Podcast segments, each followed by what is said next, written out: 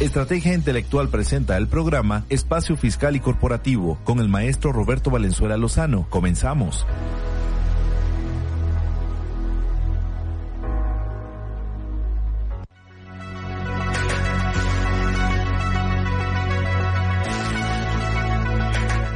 ¿Qué tal amigos? Muy buenas tardes. Les saluda con el gusto de siempre su amigo servidor Roberto Valenzuela. Y bueno, pues como cada oportunidad que tenemos de estar en este espacio virtual, pues eh, tratamos de abordar temas vinculados con una dualidad que es la, dualidad corporativa eh, fiscal. Y bueno, pues el día de hoy evidentemente no vamos a apartarnos de esa filosofía y el tema que vamos a abordar este día, eh, pues me pareció interesante en virtud de pues la, la reforma eh, fiscal ya, ya vigente a partir de este ejercicio 2022, sobre todo la que está vinculada con el tema de las eh, de, los famosos nuevos regímenes para personas físicas y morales, que es el régimen simplificado de confianza. Y bueno, pues como los contadores somos muy dados a, hacer, eh, a, asignarle nombres a las eh, instituciones, pues bueno, lo, mejor conocido de este tema como reciclo, ¿no? Tanto para personas físicas y morales. Y bueno, pues una de las, eh, como bien sabemos, eh, el tema de reciclo para personas morales se incluyó en el capítulo de estímulos fiscales, que es la primera cuestión que nos llama, que nos llama la atención. Y en este contexto, pues tenemos que es una norma imperativa, eh, eh, bueno, evidentemente todas las leyes, una de las características es que sea imperativa, pero particularmente este régimen, al ser eh, un estímulo fiscal, nos llama la atención que sea justamente imperativa en virtud de que el artículo 206 establece que las personas morales pues deberán, deberán, lo cual implica desde luego que no es una, no es una opción, sino una obligación que todas las personas morales que cumplan con los requisitos previstos ahí mismo en el artículo 206, pues tengan que tributar a partir de este ejercicio en, dicho estímulo fiscal, ¿no? Y bueno, pues en esa medida, eh, prácticamente lo que establece la ley es que todas aquellas eh, personas morales que estén integradas por personas físicas, eh, pues podrán tributar en este régimen. La excepción es que salvo aquellas eh, em, personas morales que alguno o algunos de, los, de sus socios tengan control efectivo en otras sociedades mercantiles. Entonces, la primera conclusión, después de analizar ese artículo 206, es que eh, el control efectivo o de la administración o que sean partes relacionadas, pues está vinculado directamente con sociedades mercantiles, de tal suerte que pues si eres socio de una sociedad civil y aun cuando tengas el control efectivo, pues nuestra primera conclusión será que esto no es impedimento para que puedas tributar en este régimen simplificado de confianza para, para personas eh, morales. Esa será la, primera, la primera cuestión a, considerar. Eh, bueno, y en este, en este contexto, pues eh, tenemos que aquí, eh, sin hacer distinción entre la naturaleza de las personas morales, es decir, sin eh, señalar de manera puntual que tratándose de personas morales de naturaleza mercantil o civil, sino habla en general de todas las personas morales que no rebasen 35 millones de ingresos o bien que estimen, en el caso de iniciar actividades en el presente ejercicio, que estimen mediante una fórmula que se establece ahí en la ley, que no excederán de dicha eh, cantidad. Eh, en ese contexto, pues, eh, la conclusión inicial es que todas las personas morales, evidentemente contribuyentes, pues tendrán que migrar cuando, reitero, cumplan los requisitos previstos en ese artículo 206, tendrán que migrar de manera obligatoria a este régimen simplificado de confianza. Y en este, en este contexto, pues, em, la primer, eh, una de las cuestiones que han causado eh, más eh, o que han llamado más la atención, pues es lo relativo al tema de las sociedades civiles. las sociedades civiles, desde luego, pues em, sabemos que tienen un tratamiento fiscal particular en el título segundo. Y ese tratamiento particular consiste en que la acumulación, de acuerdo a lo que prevé eh, el segundo párrafo de la fracción primera del artículo 17 de la ley del impuesto de la renta, y aquí hay que hacer una puntualización, dice que las sociedades civiles, por lo que hace a los servicios profesionales, a los honorarios, nada más, aquellas sociedades, y puntualizo nada más, aquellas sociedades de naturaleza civil cuya actividad sea la prestación de servicios profesionales, van a poder tener esa posibilidad de acumular al momento en que efectivamente sean percibidos los ingresos.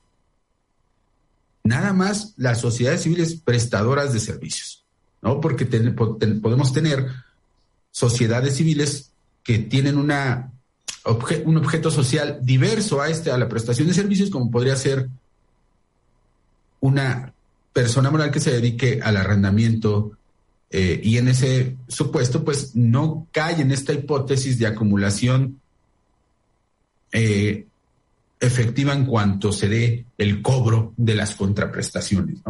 Entonces hay que hacer, creo que es preciso hacer esa, esa puntualización porque de repente me he encontrado con esa interpretación con que todas las sociedades civiles, no son todas, solamente las prestadoras de servicios. Y bien, pues eh, sirva pues esta, este inicio para eh, hacer eh, un análisis muy somero de lo que es una, una sociedad civil y luego la problemática que tienen, problemática entre comillas, eh, quienes necesariamente tienen que migrar a Recico. Recordemos que existe una regla miscelánea que establece que, eh, bueno, por principio de cuentas, la ley prevé que se deberá presentar un aviso a más tardar el 31 de enero de, este mes, ya corriendo, eh, quienes cumplan con los requisitos, pero después en la resolución miscelánea fiscal para el presente ejercicio se, se emite una regla en el sentido de que la autoridad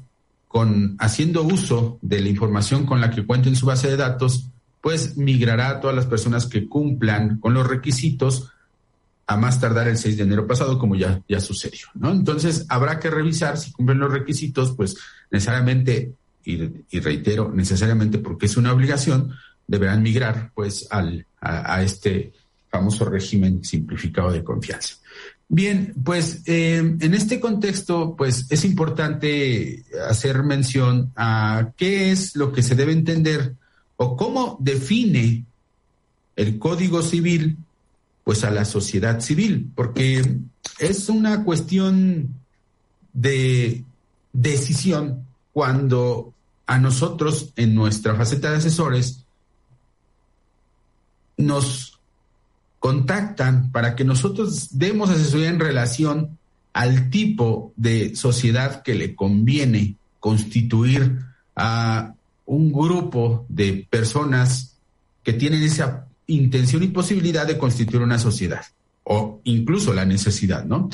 Y bueno, en este contexto, pues eh, siempre lo menciono que, y lo digo así, y lo digo con todo respeto para mis colegas y amigos contadores, la decisión que tomamos cuando recomendamos el tipo de sociedad se basa en elementos meramente subjetivos porque no se hace un análisis profundo de las diferencias entre sociedades civiles y mercantiles. De tal suerte que me atrevería a afirmar que en más del 90% de nuestras recomendaciones se basan en una pregunta. ¿A qué te vas a dedicar, o dicho de otra manera, qué actividades vas a desarrollar. Y a manera de ejemplo, me dicen, ah, pues vamos a, somos arquitectos y vamos a desarrollar proyectos. Ah, ¿qué tipo de proyectos? ¿En qué consisten tus proyectos? Ah, nada más a llevar a cabo el diseño arquitectónico, no vamos a construir. Ah, ok. Bueno, pues con base en esa pregunta, medularmente es como nosotros hacemos nuestras recomendaciones únicamente en atención a, la, a los actos a los que se va a dedicar y a mi juicio es una cuestión totalmente errada, porque lo que hay que investigar en esa entrevista que tenemos con esos futuros empresarios, emprendedores, pues es quiénes son tus socios, quién va a aportar, cuánto van a aportar, van a aportar dinero, van a aportar bienes, quién, aporta dinero, quién aporta bienes, quién desea tener el control. Eh, no tenemos bienes, bueno, tenemos bienes, pero no queremos aportarlos, queremos aportar nada más el uso, el disfrute, se puede, sí se puede. Eh, y en ambos tipos de sociedades mercantiles y civiles. Entonces, eh, eh, ¿quién va a administrar? Si conoces la diferencia entre la, eh, la responsabilidad de los administradores de una sociedad civil versus una sociedad mercantil. Entonces, ese tipo de cuestiones, nada más a manera de ejemplo, hago estos comentarios porque obviamente nuestra indagatoria tiene que ser más profunda. Y en ese contexto, pues nos resulta muy sencillo que prácticamente derivado de la actividad que van a desplegar, pues nosotros hagamos, hacemos esa recomendación y eso, pues evidentemente es totalmente erróneo en este mundo hoy tan dinámico, tan lleno de responsabilidades, tanto en el ámbito civil, mercantil, como desde luego en el fiscal, en donde ya la aportación al capital que hagas a una sociedad no delimita tu responsabilidad. Hoy la responsabilidad se actualiza por otros elementos y para decirlo de manera puntual y precisa, tu responsabilidad se da en virtud de la actitud que asumas como socio al interior de una sociedad sin importar el monto de tu capital. Si quieres proteger tu patrimonio, la sociedad debe de conducirse con estricta ética y sin cometer fraude a la ley y abuso del derecho. Cuando se actualizan una de estas últimas dos conductas, lamento señalarte que tu responsabilidad trasciende al ámbito personal. Y por eso es que a manera de ejemplo, saliendo un poco de la materia de sociedad civil, yéndonos a la parte mercantil, esa es la razón por la cual se elimina un capital mínimo en sociedades de responsabilidad limitada y sociedades anónimas, porque justamente ya no, ya no importa el, monto de capital que tú aportes, sino la actitud que asumas al interior de la sociedad. Y esto, pues reitero, es importante. Nosotros eh, debemos ser muy exhaustivos, debemos cuestionar, debemos indagar cuáles son las necesidades particulares para arribar entonces a una conclusión que sea de utilidad, que responda a los intereses de aquellas personas que acuden con nosotros para, para asesoría. Eh, y en este contexto, pues, eh, es muy claro, es muy preciso que cuando necesitamos o requerimos constituir una sociedad, pues tenemos, tenemos un parámetro objetivo en tratándose de sociedades civiles. ¿Y a qué me refiero con parámetro objetivo? Que sí tenemos una definición de lo que debemos entender como sociedad civil, es decir, el Código Civil prevé puntualmente un concepto de sociedad civil en el artículo 2688 que medularmente establece lo siguiente, por el contrato de sociedad civil se entiende la combinación de esfuerzos y recursos de los socios con un fin en común que es preponderantemente económico, pero que no constituye una especulación comercial. Ese es un parámetro objetivo, está definido. Entonces, si tú vas a hacer una actividad que no es especulación comercial, entonces puedes constituir una sociedad civil con el alcance que tiene, que ya les mencioné. Por el contrario, en materia mercantil no existe una definición de lo que debemos entender como persona moral de naturaleza mercantil. Entonces hay un parámetro formal para constituir una sociedad y aquí vienen diferencias sustanciales. Ese parámetro formal está dado, determinado por el artículo 4 de la Ley General de Sociedades Mercantiles, que dice que cualquier persona que adopte uno de los regímenes jurídicos reconocidos por el artículo primero de la ley mercantil por eso solo hecho adquiere esa naturaleza. Entonces, no importa, la conclusión es que no importa qué naturaleza o cuál es la naturaleza de los actos que vas a desplegar una sociedad mercantil. Pueden ser civiles, incluso un despacho de contadores, un despacho de abogados, que por definición puede ser o es un, una sociedad civil, puede serlo por lo que establece, puede ser mercantil por lo que establece este primer párrafo del artículo 4 de la Ley General de Sociedades Mercantiles. Entonces, este es un parámetro formal, puedes desplegar actos de naturaleza civil y mercantil. ¿Ok? Ese será el primer, el primer cuestionamiento. Ahora bien, en cuanto a cuestiones puntuales, puntuales de eh, si decidimos recomendar que se constituya una sociedad civil, cuestiones puntualmente a observar para recomendar una sociedad civil, quiénes son los administradores, qué tipo de responsabilidad tienen, porque no es lo mismo. Recuerden que en sociedades civiles no admite administración extraña como sí admiten algunas sociedades mercantiles, particularmente sociedad responsabilidad y sociedad anónima. Aquí en sociedad civil, los administradores necesariamente tendrán que ser los socios. Un socio o en conjunto, o bueno, o dos socios o todos los socios pueden concurrir a la administración. Así está determinado en el artículo 2719 del Código Civil Federal. Y hago una acotación. Eh, cuando menciona artículos del Código Civil, van a estar referidos al Código Civil Federal en el entendido de que los que hoy nos están escuchando, pues al radicar en diversas entidades federativas, evidentemente les es aplicable el Código Civil de la entidad federativa donde radiquemos, ¿no? Salvo que haya una renuncia de aplicar dicho código porque lo permite el artículo, el Código Civil Federal en su artículo 13, ¿no? Pero bueno, hecha esa, esa acotación, continuamos. Y dicho sea de paso, particularmente la regulación de las sociedades civiles sí tiene diferencia en las diversas entidades federativas, ¿no? A manera de ejemplo, Estado de México para las sociedades civiles establece asambleas ordinarias y asambleas extraordinarias. En el caso de la Ciudad de México, pues no es así. Entonces habrá que puntualizar en cada una de esas entidades federativas para analizar de manera puntual esas diferencias que existen en sociedad, en sociedad civil. ¿Ok? Y bueno, pues en este, en este sentido, eh, que hacemos este, todo este, eh, estos comentarios tendientes a notar o hacer notar esas diferencias que existen entre las sociedades civiles, las particularidades de la administración, pues justamente las sociedades civiles al ser coercitivo, que los propios socios administren la sociedad, entonces ahí viene una de las diferencias que debemos tomar en cuenta al momento de dar asesoría. ¿Y en qué consiste esta? En que establece la sociedad que aquel socio o socios que concurran o que participen de la administración de la sociedad serán solidaria, subsidiaria e ilimitadamente responsables con las obligaciones que contraiga la sociedad.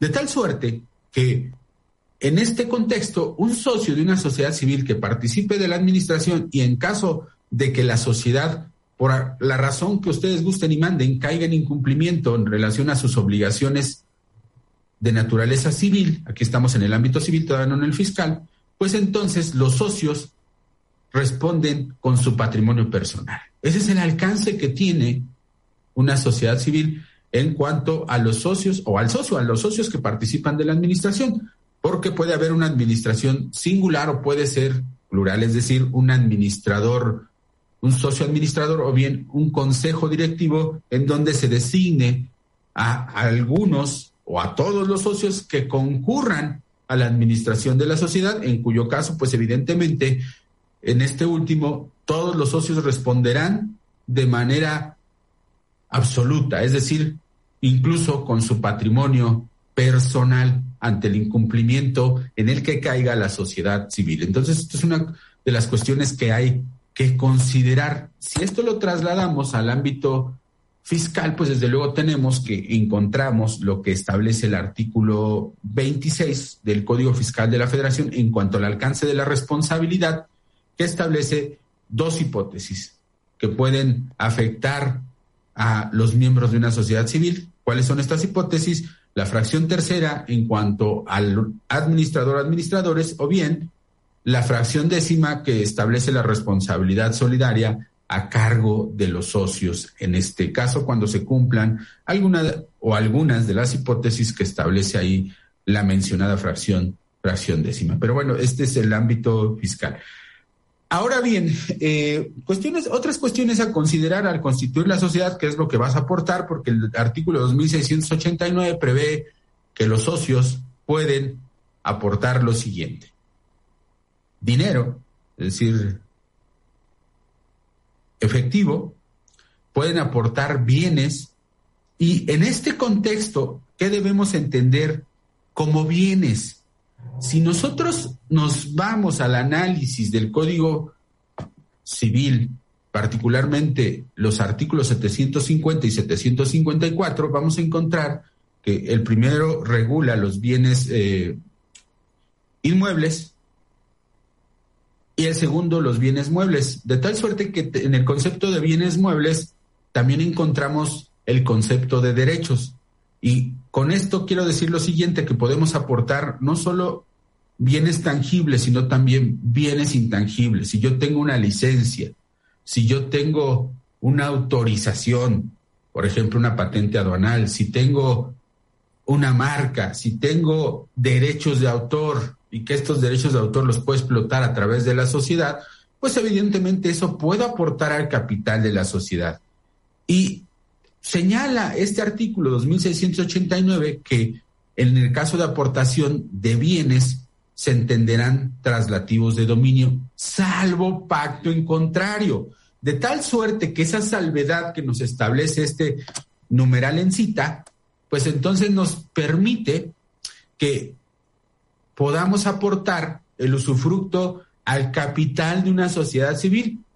Y nada más para hacer un comparativo, porque no es el tema de las sociedades mercantiles, el artículo 12 de la Ley General de Sociedades Mercantiles prácticamente me repite esta fórmula.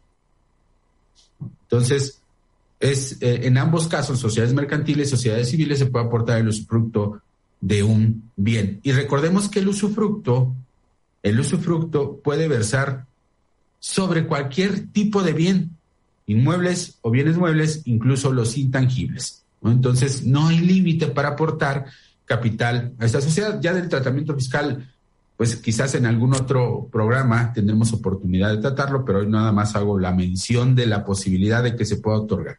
Y en el caso de sociedades civiles, puntualmente me da una tercera posibilidad de lo que puedo aportar a capital. Y esto cobra relevancia con el tema de las sociedades civiles con esta problemática en reciclo. El que puedas aportar industria, es decir, ¿qué es industria? Tu experiencia, tus conocimientos que tengas sobre algún tema o alguna materia. Y eso es susceptible de valorarse, de evaluarse. En el caso de las sociedades eh, mercantiles, eh, hay dos regímenes en los que puedes también aportar este tipo de conocimientos, que es en la sociedad de nombre colectivo y sociedad en comandita simple. Son sociedades de personas. Entonces, punto importante, punto medular, puedes aportar industria. Y reitero, esto pues se vuelve justamente relevante para el tema del reciclo. Y en este contexto, pues, eh, tenemos eh, que ese contrato de sociedad civil, pues evidentemente, eh, pues tendremos que decidir cómo conformar el capital, quiénes son los socios que van a administrar, pues evidentemente hay que cuidar la parte patrimonial, porque como bien sabemos es un punto relevante eh, y si no el definitivo, la razón por la cual normalmente se crea una sociedad. ¿Cuál es? El que el patrimonio personal pues quede intocado, que no corra riesgos. Pero recordemos en qué hipótesis esa responsabilidad trasciende al ámbito personal. Por eso es importante manejar estos conceptos en el, ámbito societario y evidentemente vincularlo con el tema fiscal. Y bueno, pues en, eh, estos son puntos relevantes eh, para, para constituir una sociedad y bueno, Evidentemente, si ya adoptaste, tomaste la decisión de constituir una sociedad civil, pues habrá que justamente tener en cuenta estos comentarios. Eh, previo, bueno, voy a, hacer algunos, algunos comentarios. Eh, bueno, voy a leer. Saludos, maestra y colega, colega por partida doble Norma Valencia. Eh, el, el nos pregunta, bueno, dice, muy buenos días, ¿qué sucede cuando un socio de una SC es socio también de una de una SA que está en suspensión de obligaciones? ¿Puede tramitar? Bueno, es una pregunta interesante. Es un socio de una SC que también pertenece a una SA. Eh, si está en suspensión de actividades, recordemos que esa suspensión de actividades únicamente se da para efectos tributarios. Eh, puntualmente, la pregunta, eh, si esta persona en la sociedad civil tiene el control efectivo o tiene el control de la administración, el control efectivo, bueno, el control efectivo per se también involucra que tenga poder de decisión en la sociedad a través de las resoluciones que se adoptan en la asamblea. Pero también control efectivo se da cuando tienes control de la administración. Si es el caso, si él tiene, es administrador, ya sea único o presidente del Consejo de Administración, bajo mi óptica, no puede ser reciclo. Si no colma estos extremos, es decir, si es socio en donde no tiene control efectivo por la participación accionaria, es decir, su participación es menor al 50% y no participa de la administración, entonces sí puede ser reciclo aun y cuando esté en suspensión de actividades, ¿no? Eso nada más, eh, el tema de la suspensión no afecta en nada para la decisión de ser o no, eh, o cumplir los requisitos para ser, para ser reciclo. Eh, entonces, ese es, esa sería la respuesta a lo que nos plantea Elsa Arroyo. Saludos, mi estimado Julio, no es un gusto eh, verte por aquí virtualmente. Amigo Pablo Pascal, un gusto que nos estés escuchando desde Tuxtla Gutiérrez. Y bueno, pues eh, estos son, son los comentarios en relación a las preguntas que nos formulaban. Entonces, pues bueno, esta primera mitad quise hacer una, un repaso general de lo que es una sociedad civil, porque creo que es importante tenerlo en cuenta. Ya la segunda hablaremos desde el punto de vista tributario y sus, sus efectos. Eh, cuestiones importantes en sociedad civil, eh, pues lo relativo a definir de manera puntual el objeto social porque puede tener repercusión ahora con el tema de los servicios especializados contemplados en el Código Fiscal de la Federación, que tiene sus repercusiones para efectos de deducibilidad, eh, que esto de los servicios especializados que vino a sustituir al famoso tema del outsourcing, también hay que considerar una redacción de unos estatutos debe ser estratégica. Hoy siempre lo menciono cuando tengo oportunidad en los foros en donde participo. La, la, la constitución de una sociedad, desde hace tiempo debemos de verla desde dos aristas, de la parte natural, es decir, civil o mercantil, o desde, y desde el punto de vista fiscal. Entonces, no hay que dar un paso sin analizar el otro. Es decir, no hay que analizar el objeto social, para volver al ejemplo, sin relacionarlo con el tema fiscal. Lo que nos puede a lo mejor colocar en una situación que no me permita contratar o prestar tal o cual servicio, ¿no? Entonces, es importante hacer esa vinculación de las disposiciones fiscales con las disposiciones civiles en este caso y tratándose de constitución de sociedades mercantiles pues con el derecho derecho mercantil no en ese supuesto hoy se vuelve trascendente y esto cobra importancia y reitero esto lo vamos a analizar eh, después de regresar de la pausa que vamos a hacer en este momento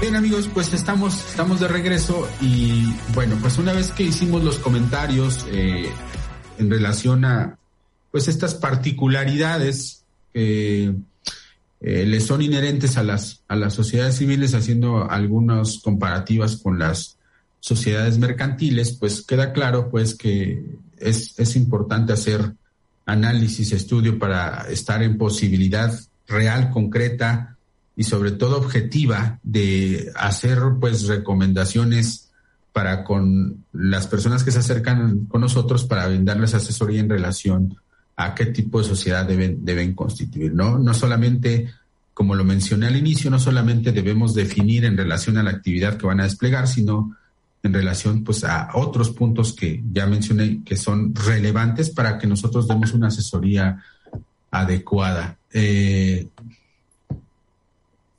y bueno, eh, en, ese, en ese sentido, el artículo 206 prevé que quienes, bueno, como obligación deberán tributar quienes eh, colmen los extremos que establece dicha porción normativa, que es que no obtengan más de 35 millones y que, eh, que justamente esto da origen o da lugar a esa obligación de emigrar a, este régimen. ¿Quiénes no pueden, quienes no pueden tributar en este régimen? Pues eh, aquellas personas cuyos socios, eh, bueno, aquellas personas morales cuyos o, alguno o algunos de sus socios participen en otras sociedades mercantiles, pero hay una condición, no por el hecho de participar en una sociedad mercantil es impedimento o constituye impedimento para que puedas tributar en, en este régimen simplificado de confianza. La prohibición se da que además de ser socio, reúnas alguno de, los de las tres condiciones, que es que tengas control efectivo y si eh, vamos a hacer mención del término control efectivo que está previsto pues en el artículo 26, fracción décima, que establece que hay control efectivo cuando eh, puedes imponer decisiones por tener tenencia, por contar con tenencia accionaria del más de 50%, o cuando no teniéndola de forma directa, sí la tienes de forma indirecta. Es decir, a lo mejor participas en un 25% como persona física, pero tú eres socio de una tercera persona moral en donde tienes el 90% y esa persona moral también es socio de esa sociedad. Entonces, ahí puedes imponer decisiones de manera directa, de, manera indirecta, ¿no? Por la suma de esas posibilidades que se dan. O bien, cuando tienes eh, control de la administración, ese es el otro supuesto. Entonces, en esa medida, pues, hay control efectivo. Y, eh, y si cumples con esas eh, con alguno de esos requisitos o una condición, pues evidentemente estarás eh, ante la imposibilidad de tributar en este, en este régimen, o bien cuando sean partes relacionadas en términos del artículo 90, que recordemos este artículo 90 está dentro del título, eh, título cuarto de personas físicas y a su vez ese artículo 90 nos remite a, para un mejor entendimiento, para encontrar el alcance preciso del término eh, partes relacionadas al artículo 68 de, de, la ley aduanera. Otra de las prohibiciones que establece es que realices actividades empresariales a través de fideicomiso, en, en atención a lo que dispone el artículo 13 de la ley del impuesto sobre la renta, o que realices también tus actividades a través de un contrato de asociación en participación, que el término asociación en participación para efectos fiscales no solamente alcanza al contrato definido por la Ley General de Sociedades Mercantiles del 252, sino alcanza cualquier contrato asociativo, porque así lo dispone el artículo 7b del Código Fiscal de la Federación, en donde se cumplan dos hipótesis. La primera es, o dos condiciones más que hipótesis, la primera es que se realicen, eh, que a través de ese contrato se realicen actividades empresariales, y la segunda es que participes de las pérdidas utilidades. Por eso de ahí mi conclusión de que no solamente alcanza el contrato de, acción en participación. Cualquiera que, colme estas hipótesis, entonces será, será eh, contrato de acción en participación para efectos fiscales. Eh, tampoco pueden tributar, pues desde luego, los eh, las instituciones de crédito, instituciones de seguros y fianzas, almacenes generales de depósito y arrendadoras financieras,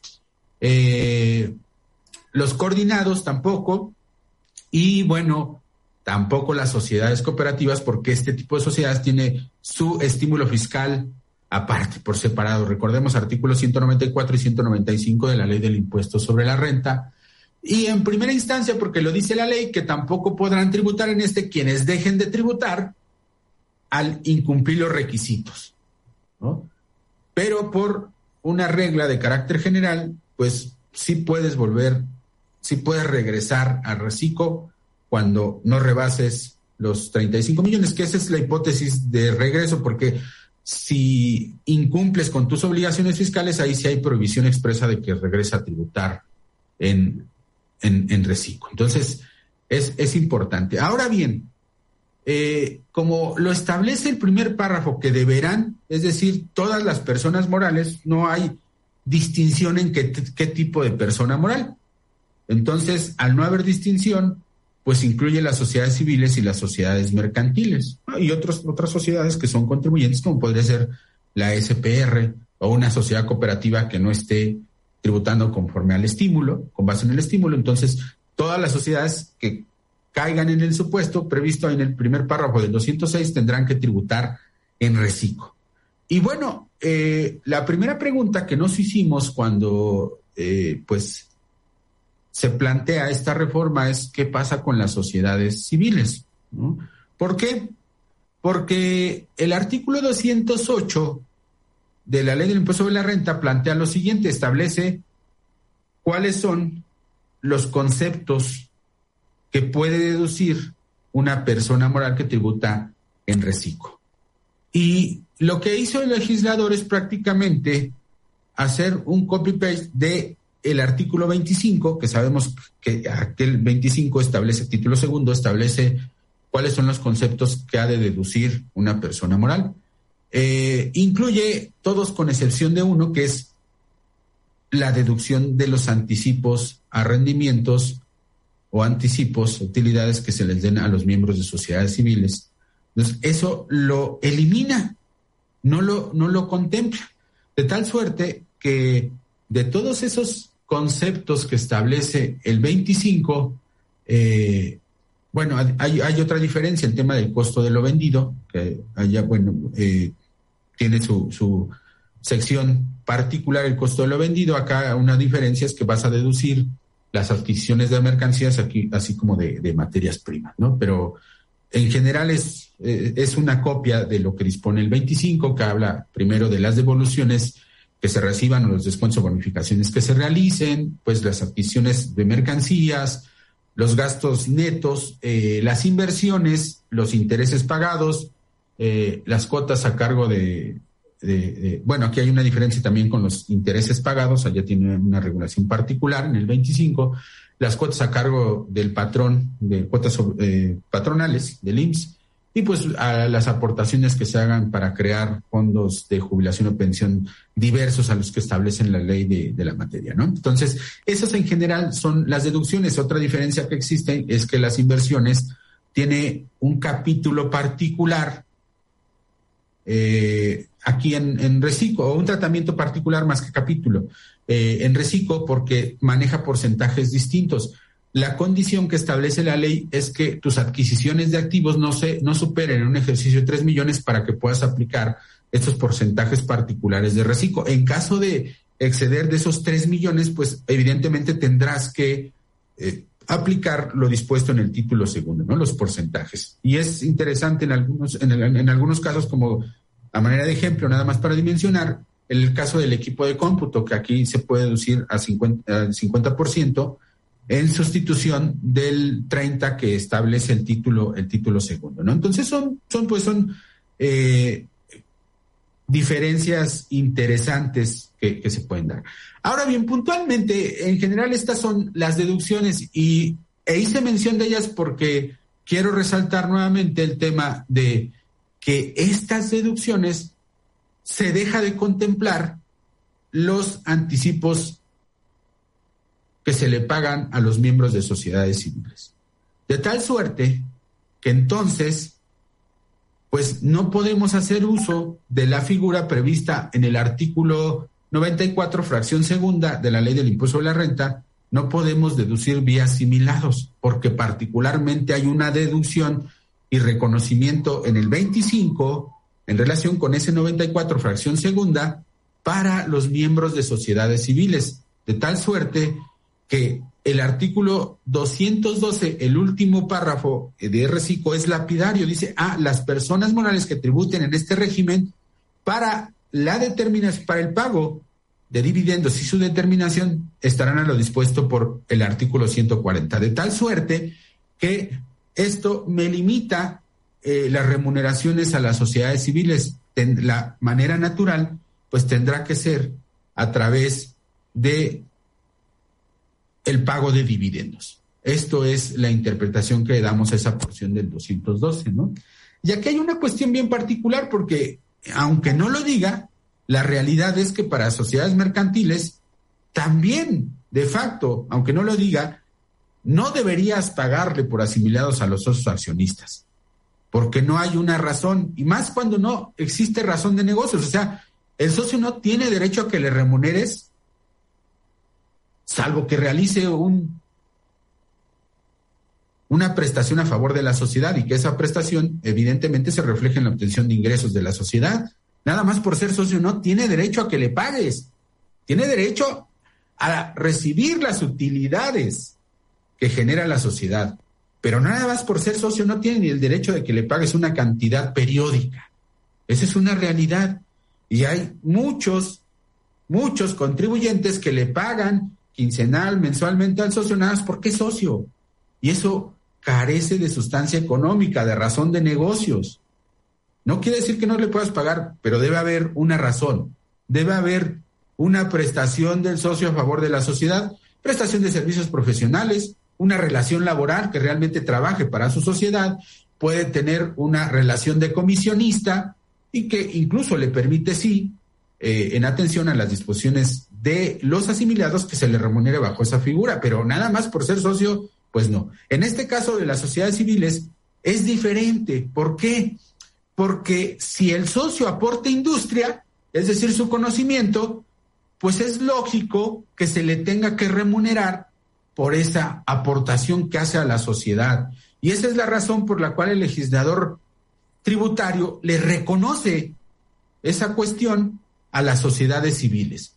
Y por esa razón le establece esta posibilidad de que puedan ser deducibles las, eh, los pagos, los anticipos a las utilidades que genere una sociedad civil. Esa es la naturaleza, no es naturaleza mercantil, por eso no existe esta disposición para las sociedades mercantiles. Y en ese contexto, pues, entonces tenemos que eh, para las sociedades civiles del título segundo, las que permanecen en título segundo, tiene ese beneficio, conserva su beneficio. Recuerden, artículo 17, fracción primera, segundo párrafo, nos da la posibilidad que sociedades eh, civiles únicamente prestadoras de servicios prestadoras de servicios, las demás no, acumulen a la percepción efectiva del cobro. Esa, tenemos, tenemos esa, esa, esa diferencia, ¿no? Entonces, eh, en relación al 25 fracción novena que pueden deducir los anticipos en relación con el 94 fracción segunda. Eh, y bueno, ¿qué pasa con los que se van a reciclo? Ah, bueno, otra, otra ventaja de los que permanecen en título segundo es que pueden deducir, salvo aquellas partidas que están condicionadas o su deducción está condicionada al pago, pero si no es el caso, pues pueden deducir conforme vayan provisionando sus gastos, ¿no? Si yo provisiono eh, el arrendamiento que me otorga una persona moral, no necesito pagarlo para poder deducirlo. Eso es una diferencia también.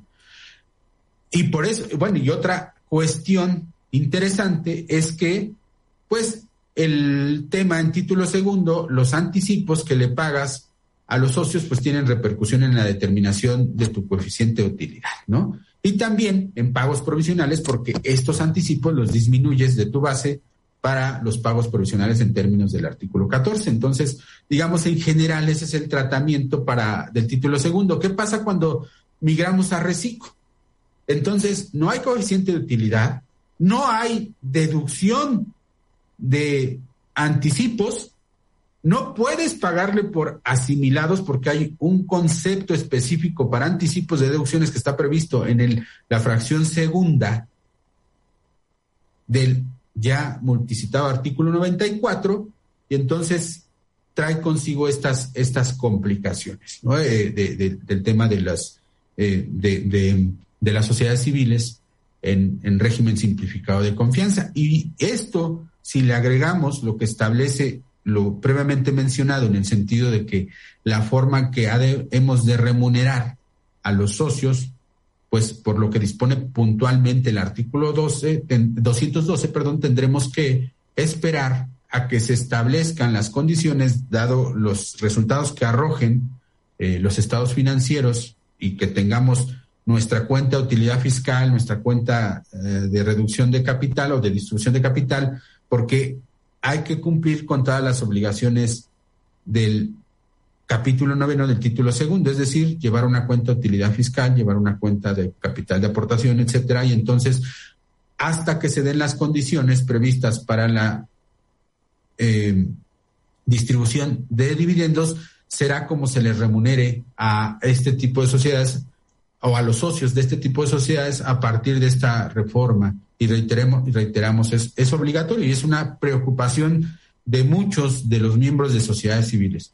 Eh, hay, hay ahí que en los foros, ahora como eh, con esa libertad que tenemos de exponer nuestras ideas en foros como Facebook, redes sociales, pues nos encontramos algunas interpretaciones que dan y que todas las interpretaciones son válidas conforme la zona uno las piensa. Al final, quien tiene la razón es quien lo acredita en un tribunal, esa es una realidad, no hay otra. Podemos pensar, podemos interpretar, eh, podemos llevar a cabo actos en estricto apego, en observancia de las disposiciones legales que no pongan en riesgo la deducibilidad, como estoy convencido de que hoy, si no podemos deducir conforme a la fracción segunda del 94 por asimilados de deducción de anticipos, sí hay otras formas que nos permiten migrar a la mejor a la fracción cuarta, a la fracción quinta del 94.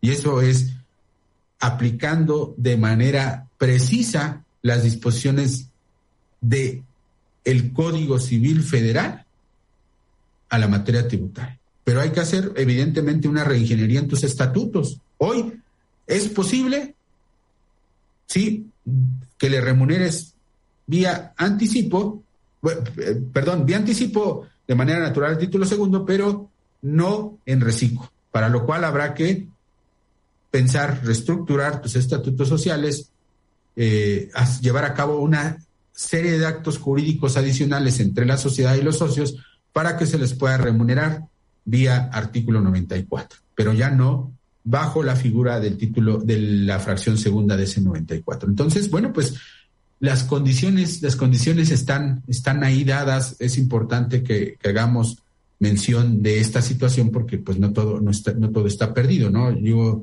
con todo respeto lo menciono y lo reitero, yo veo interpretaciones que dicen que derivado de la aplicación estricta del 212 sí se pueden deducir estos anticipos, pues no entiendo, no, no veo cómo, aunque he escuchado las razones, pero no hay forma de que aplicando al artículo 212 le demos nacimiento a una deducción que no está prevista en, en, en este caso, en este capítulo correspondiente. Entonces, eh, pues la forma sí la podemos hacer creando justamente pues modificaciones, modificaciones a, los a los estatutos, a los estatutos sociales, ¿no? Y evidentemente digo, no tengo la verdad absoluta, eh, como nadie la tiene, y es mi apreciación, es mi interpretación de lo que estoy convencido de que sí se puede hacer, pero hay que buscar la forma jurídica adecuada pues para evidentemente darle certeza y seguridad jurídica a los miembros de las de las sociedades de las sociedades civiles, ¿no? Ah, o la otra, pues muy sencillo,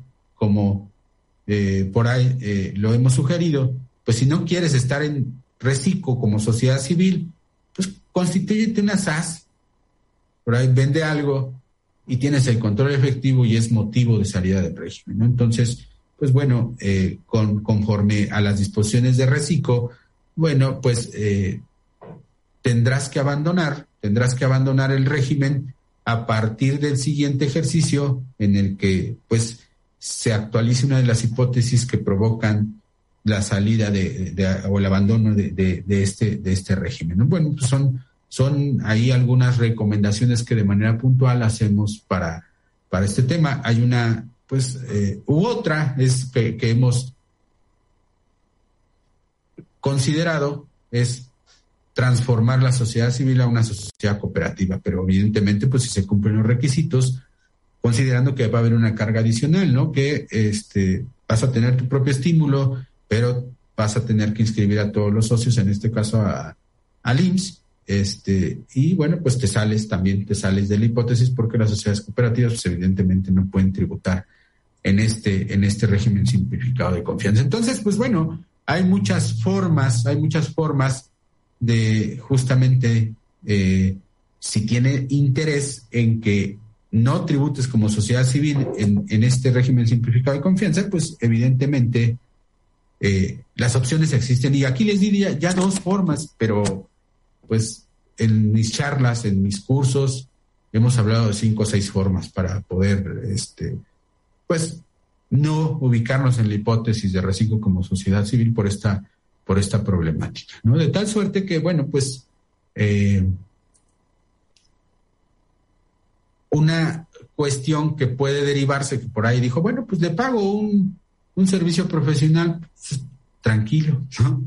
Si ese socio, porque ya al no ser un anticipo, entonces se ubica en la fracción cuarta o quinta, y entonces ese socio ya no podrá ser reciclo, y a lo mejor en lo personal le conviene ser reciclo, porque es una prohibición de tributar en reciclo como persona física, ¿no? Entonces, pues bueno, habrá que ponderar todas las posibilidades, ponerlas sobre la mesa, evaluarlas, para justamente, pues, arribar a conclusiones legalmente seguras que proporcionen justamente esa eh, posibilidad a quienes nos distinguen con el favor de, ser nuestros clientes, porque pues, evidentemente ese es el sustento de nuestra profesión, las posibilidades son amplísimas, no solamente son las dos que les comenté, entonces eh, no hay recetas en, temas fiscales, en temas eh, societarios tampoco existen, eh, entonces pues cada asunto merece una atención en una atención particular para pues evidentemente arribar a conclusiones interesantes. Por último, hablaré del 212. Bueno, de ese 212 del tema de los anticipos me parece una cuestión que se puede impugnar vía amparo todavía que estamos en el periodo de 30 días a partir de la, entrada en vigor de la norma. Me parece totalmente ilegal. ¿Por, ¿Por qué consideraciones? Pues por estas razones que les mencioné que el legislador desconoce la naturaleza, el legislador desconoce la naturaleza de la sociedad civil, cuál es la razón, cuál es el génesis de crear una sociedad civil y la, el vínculo que existe entre los socios y la sociedad civil. En virtud de ello me parece que es susceptible de, atacarse vía amparo, reitero, dentro de, de, este término de 30 días o bien ante el primer acto de, aplicación, ¿no? que en este segundo supuesto son, son 15 días. Cuestiones que hay que considerar porque, reitero, me parece incluso inconstitucional. Otro punto a considerar es que eh, en el caso de que una sociedad civil, reciclo que ahí no cambie nada, cuando decidan eh, disolverse y liquidarse, pues dice el 212 que, el 215, perdón, que tendrá que seguir eh, las reglas del artículo 12 del, de de la ley del impuesto sobre la renta. Y estas reglas, recordemos, una sociedad civil y las sociedades de personas, por eso es importante conocer esa doctrina, no requieren dos asambleas. En una sola asamblea disuelven y liquidan, porque no hay obligación de publicar el famoso balance. Entonces, digamos, estos comentarios son eh, algunas sugerencias, recomendaciones del análisis de la sociedad civil. Y bien, pues eh, yo con esto concluyo mi participación el día de hoy. Para quienes no me conocen, no me ubican, pues pueden seguirme en Facebook, en mi, eh, en mi, muro personal, Roberto VL, que son mis iniciales, o bien en mi página, mi fanpage, Roberto Valenzuela, en donde, bueno, pues ahí estoy publicando cuestiones de repente yo creo interesantes, ¿no? Y para los que me conocen, pues bueno, eh, gracias nuevamente por, por estar aquí y los espero dentro de 15 días en este mismo espacio para pues a ver qué, qué tema se nos ocurre hablar y desde luego también admitimos, admitimos sugerencias. Eh, eh, eh, excelente, gracias por compartir. Un, saludo, mi estimado Edu, sin mal recuerdo, hasta Tijuana, hasta tierras norteñas. Eh, muchas gracias, este, amiga y maestra y colega por partida doble, Norma Valencia, un gusto, un gusto tenerte por, por aquí. Nuevamente saludos a Pablo Pascasio, Desarrollo, eh, y bueno, pues a todos los amigos que nos hicieron favor de acompañarnos de manera virtual, virtual en, esta, en este espacio. Muy buenas tardes y nos espero dentro de 15 días.